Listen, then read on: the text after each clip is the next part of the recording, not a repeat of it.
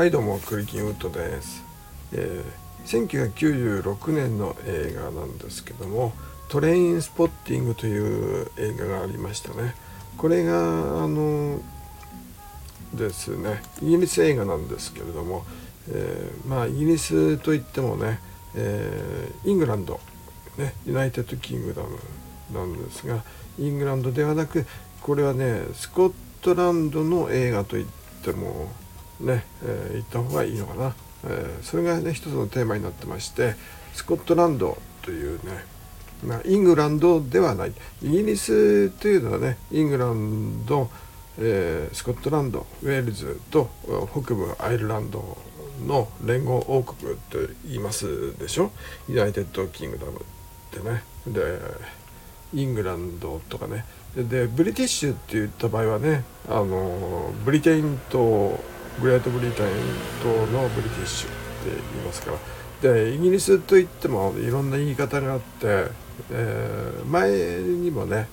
えー、まあ言いましたけれども、えー、日本語でイギリスっていうのは、えポルトガル語だっけかな。エンゲレスね、えイングランドのエンゲレスから来た、え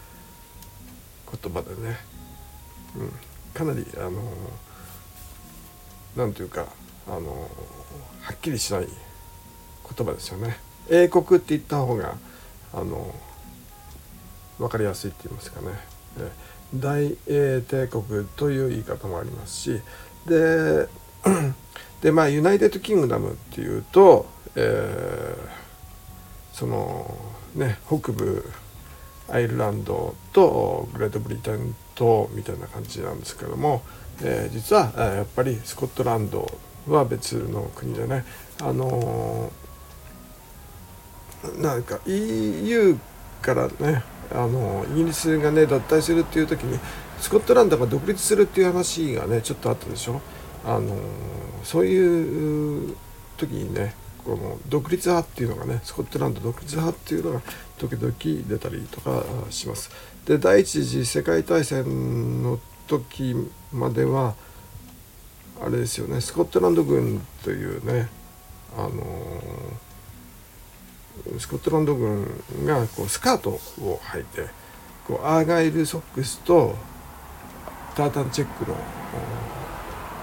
スカートですね。キットスカートで、えー、従軍してたくらいですからね。まあそれだけまあイングランドとは別ではあるんですけれども、えー、イングランドの王室としてはスコットランド王を兼ねているという形でね。えでまあイギリスの歴史っていうのは非常に複雑でございましたね。もう何度も何度も言ってますけれどもフランスとの関係とかねあと北欧との関係とかえっ、とありますし、えー、イギリス連邦と言っちゃうと今何ですか、えー、オーストラリアとかねカナダとか、えー、ニュージーランドとかはの国家元首はイギリスねエリザベスエリザベス女王かな、うん、だと思いますしね、えとにかくねあのイギリスを語るのはなかなか難しいという複雑であるということで。でトレインスポッティングなんですけども1996年にこのスコットランド映画として、えー、捉えて、えー、いかないとちょっと分かりにくいかなというふうに思います。でねあのスコットランド出身ということでねあの映画の中でも語られてるようにショーン・コンネリーとかね、えー、ジョージ・ベイストとかねあのサッカー選手のジョージ・ベイストとか映画俳優007シリーズのショーン・コンネリーのこととかが出てきたりね、えー、しますけどもスコットランドのエディンバラですかね。エジンバラ。ねあの港町なんですけども。そこが、えー、っとまあ、物語の中心でございまして、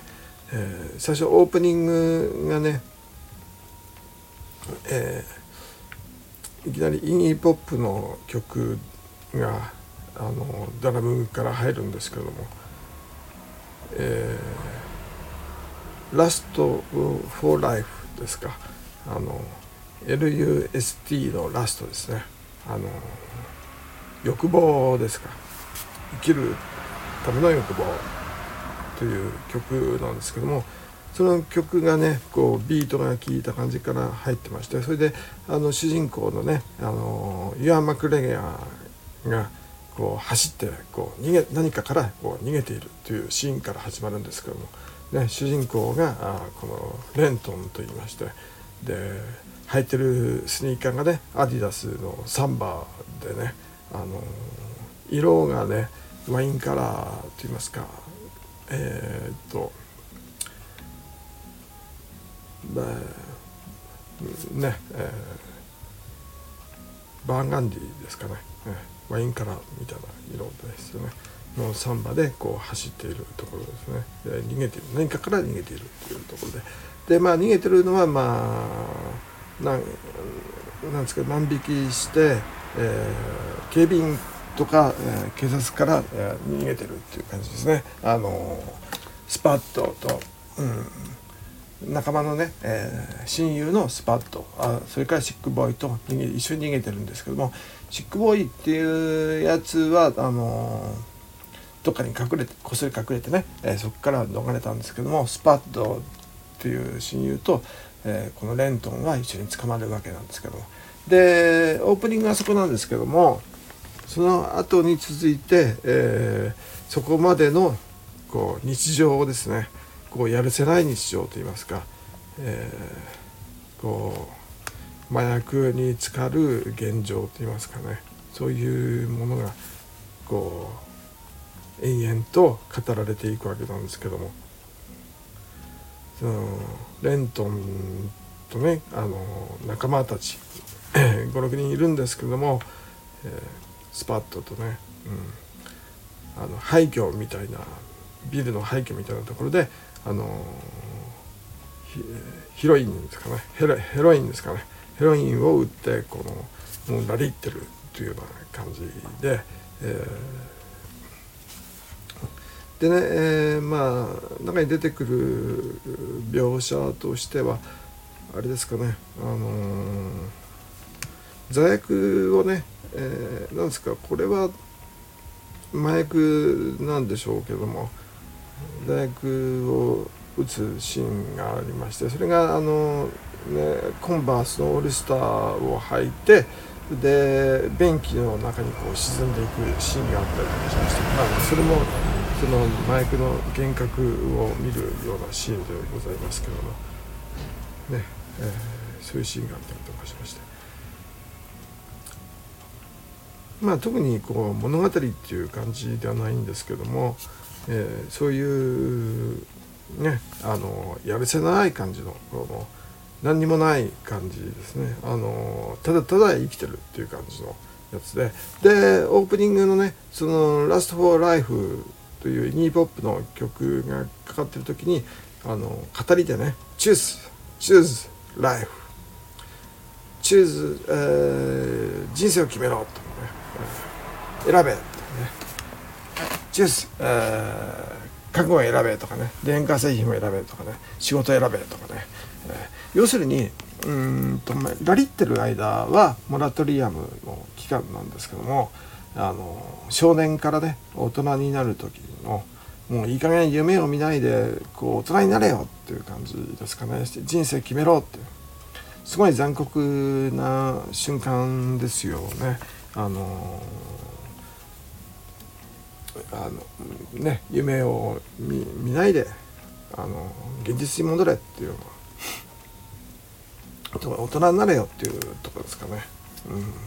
そういう瞬間を描いた感じで。まあそういうテーマ的にはねすごくよくある話なんですけれどもこうこの映画がねヒットしたのはねなんか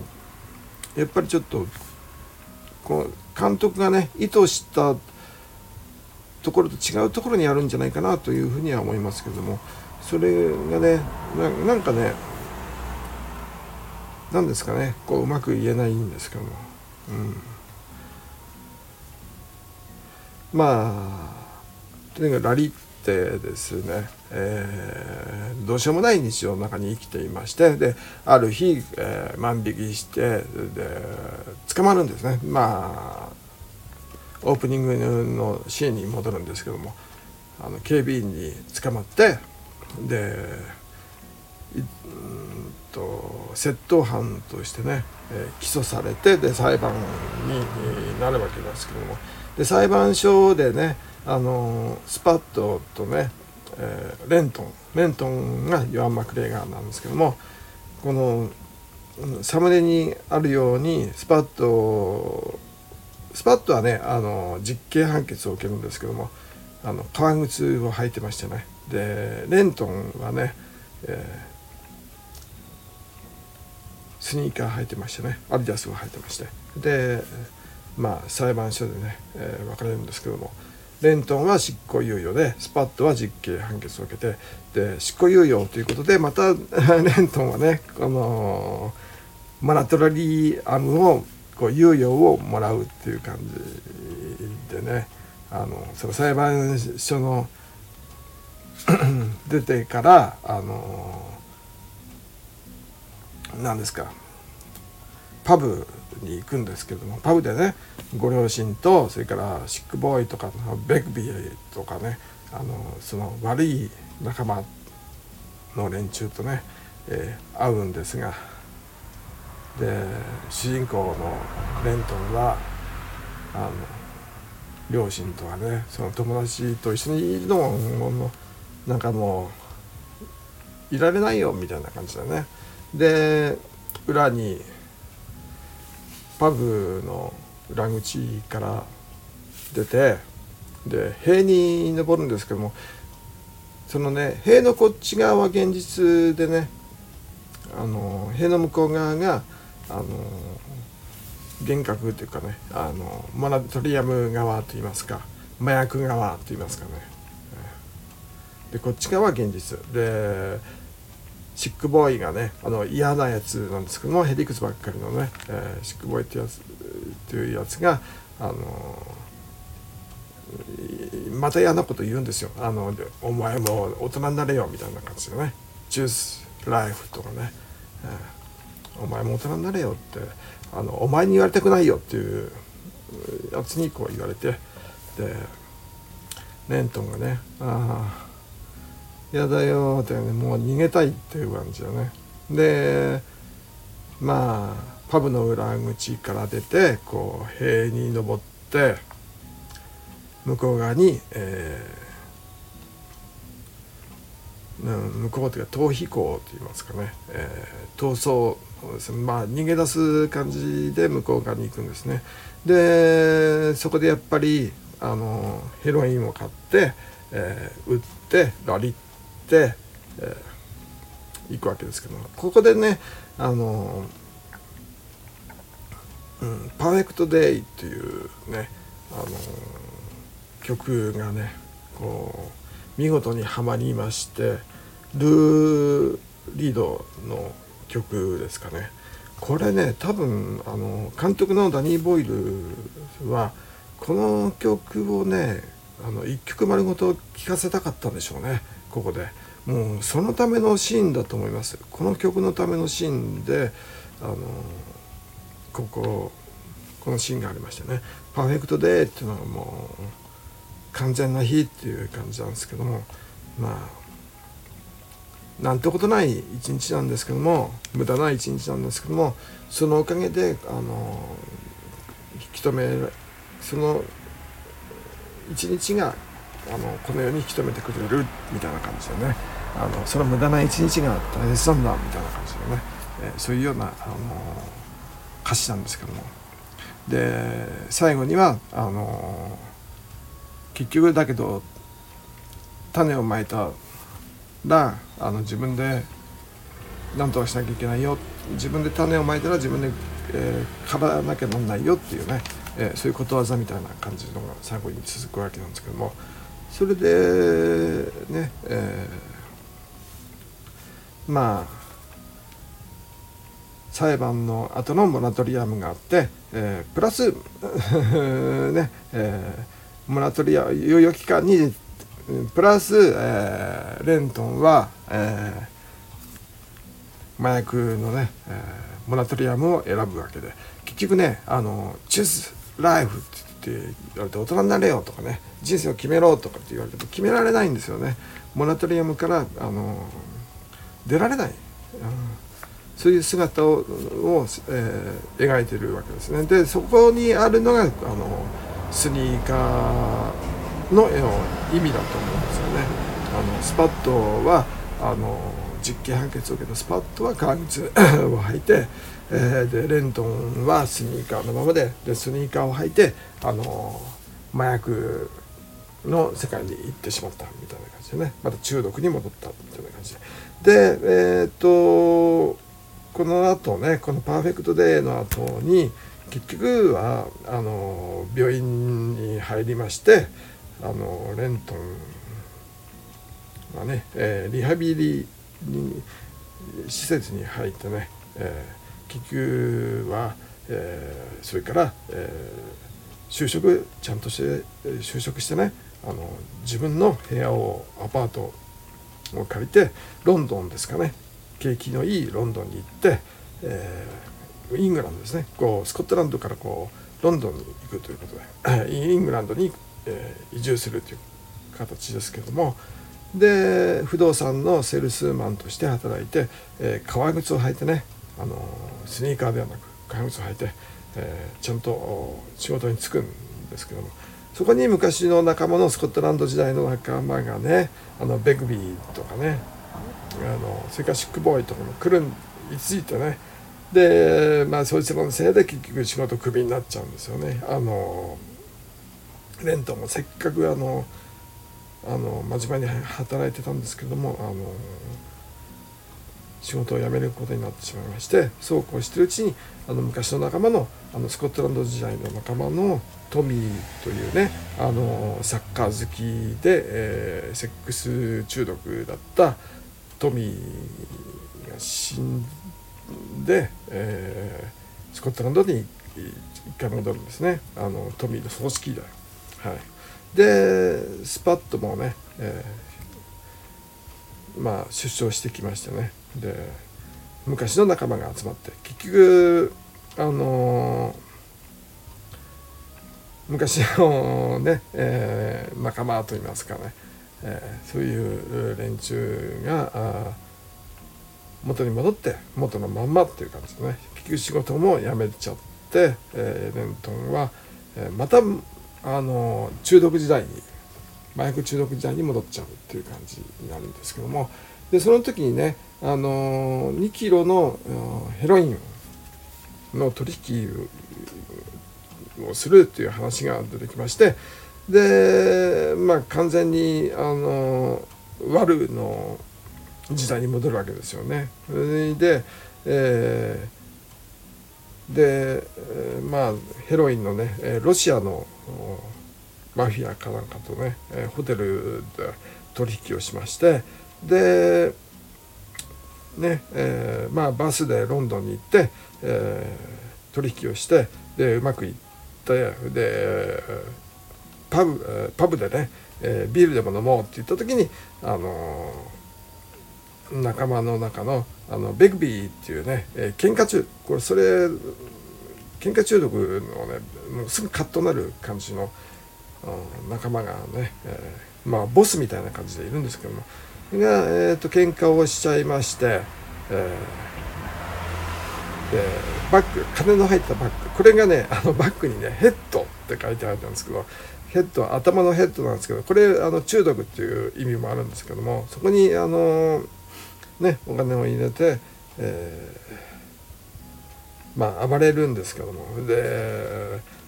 みんなねそのこのベグビーのこと怖いわけなんですよ。こいつあのちょっといかれてる感じでねあの、特にいかれてるっていうかねあのでみんな離れてね、えー、まあホテルでもあの安ホテルでね、えー、4人で、えーえー、シックボーイベグビースパットとレンドンとね4人で、えーと、ホテルにに入っってね、えー、一緒に寝るんですけどもみんな離れてでレントンがねあのこの金を、えー、裏切ってこの仲間たちを裏切ってこのヘッドっていうバッグを取って、え、逃げるんです。ね、でこれがラストシーンでねただまあそんだけの話なんですよね。あのすごい話っていうこのストーリーじゃないんですけどもなんでこんだけねこの映画は魅力的なのかなっていうのがあの不思議なんですけども、うん、多分ね映画監督がこう意図していない、えー、ものがねすごく出てくるんじゃきてるんじゃないかなと思います。私もねこれも結構7回か8回かそのくらい見てるんですけどもなんか見るたびにねなんか発見があったりとかしましてこうやっぱ面白いんですよね。うん、レギーポップの曲とかね、うん、あのルーリードの曲のとかもねあの全部調べて歌詞なんかもねあの調べてみたんですけどやっぱりこうなんかね不思議なこう魅力がありますよね。こういろんなこうまあメタファーと言いますかなんかね、あのスニーカーが意味するものとかねその少年心といいますかねこのモラトリアム時代といいますかね。で革靴が大人で、えー、スニーカーが、あの少年というかはっきりしない曖昧な時代みたいな感じでね、えー、モラトリアム期間がこうスニーカーみたいな感じでね。でラストシーンにね、あの悪だった俺は金を持って、えー、逃げるんですけども「I will change」っていうことでね「まあ、俺はまともになるよ」っつってね、でまあスパッとにねちょっとお金を渡してで良いことしたみたいな感じでこう逃げるんですけどもね、えー、そういうラストシーンなんですけども。この1996年という時期にこの、うん、映画が出ましてねで細身のスタイリングでシルエット細くてねこのユア・マクレガーのこのスタイルがすごくかっこよくてあとねスパッととあの眼鏡かけてるねスパッとがねこうガラシャツをねあのピチッとした感じで着たりとかするのがすごくおしゃれなでね、えー、すごく良かったなというふうに思います。うん、でまあ今ざっとこうなんだかんだあの言ってますけども あのスニーカーの意味ということでね今簡単に言っちゃいましたけどもまあそういうのがやっぱりねあるんじゃないかなと思います。スニーカーにはねあの少年心といいますかねあのときめきというかこうワクワクした感じの部分というかねこうなんか革靴はねあの大人の感性だなという感じで。あのでまあこれはこれであの1996年の映画として、えー、ちょっと、えー、一本、えー、話してみ、えー、ました。以上です。またあの次回ね、えスニーカーの話をしますし1995年96年に関してはファッションに関してはまた別の機会にあの、えー、研究してね研究し直して喋りたいと思います前回ねあのちょっとナイキバブルの話でちょっと歯切れが悪かったんでねあのまたあの次回次回というかあの時間をうんと研究し直してまたそれは喋ります。で今回はこのトレインスポッティングの話で、えー、終わりたいと思います、最後まで聞いてくれてありがとうございます。それでは失礼します。